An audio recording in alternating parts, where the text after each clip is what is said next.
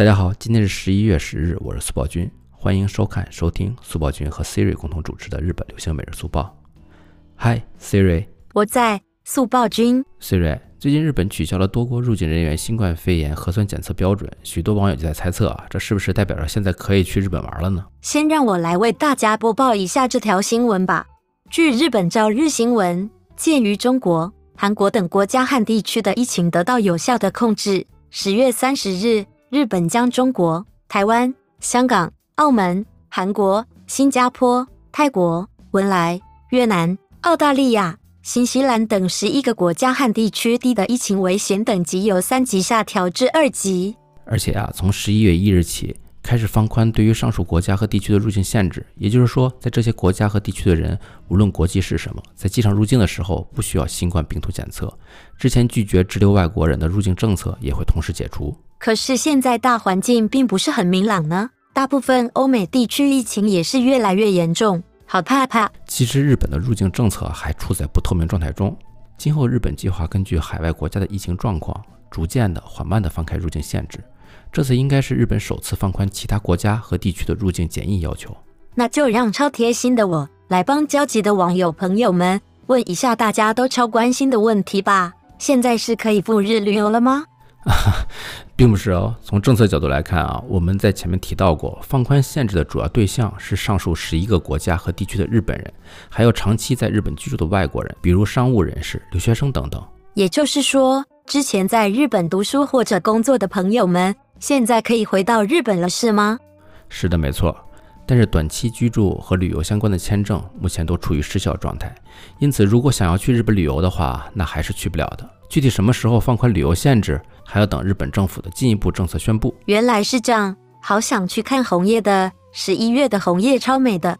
哎，Siri，你也别着急啊。从疫情的角度来看，我个人认为，即使此次放宽的对象也包括了短期居住以及旅游为目的游客，在疫情平稳之前啊，大家为了自身的健康安全着想，暂时还是放缓计划行程为好。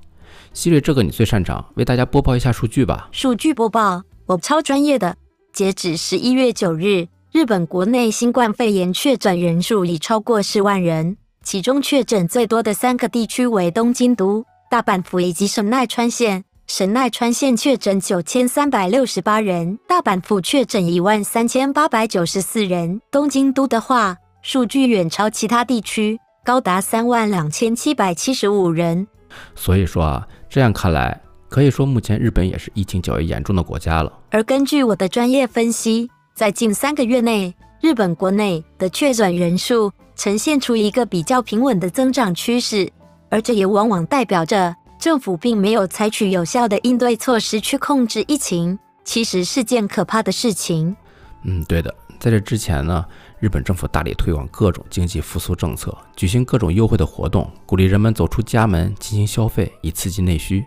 这次的政策也如同此前的 Go To Campaign 的各项实施一样，想尽快恢复日本企业的海外商务，以及进一步推动经济的复苏。但推动经济复苏的代价是提高人们感染新冠肺炎的风险。这种做法真的是正确吗？希瑞，你觉得呢？虽然我只是一个没有感情的，但我认为政府始终应该把公众生命安全放在第一位的。有了大家生命安全的保障，经济复苏的速度才会更快、更保险。是的，所以在这次政策消息播报出来之后啊，有许多日本国民持反对意见，他们认为现在的政策放宽会进一步扩大感染的范围。还有哦，就算外国人可以入境日本。按照流程接受病毒检测的专业步骤也是不必可少的。对于我们国人来说，等到日本疫情平息的时候，才适合去赏樱花、看烟火、觅红叶、迎白雪的好时候。希瑞，为了安全考虑，红叶就先等等吧。好哦。那么以上就是今天的日本流行每日速报。想要获得更多日本资讯活动，请继续关注哦。请记住，现在不要轻易去日本哦。我们下期再见，拜拜。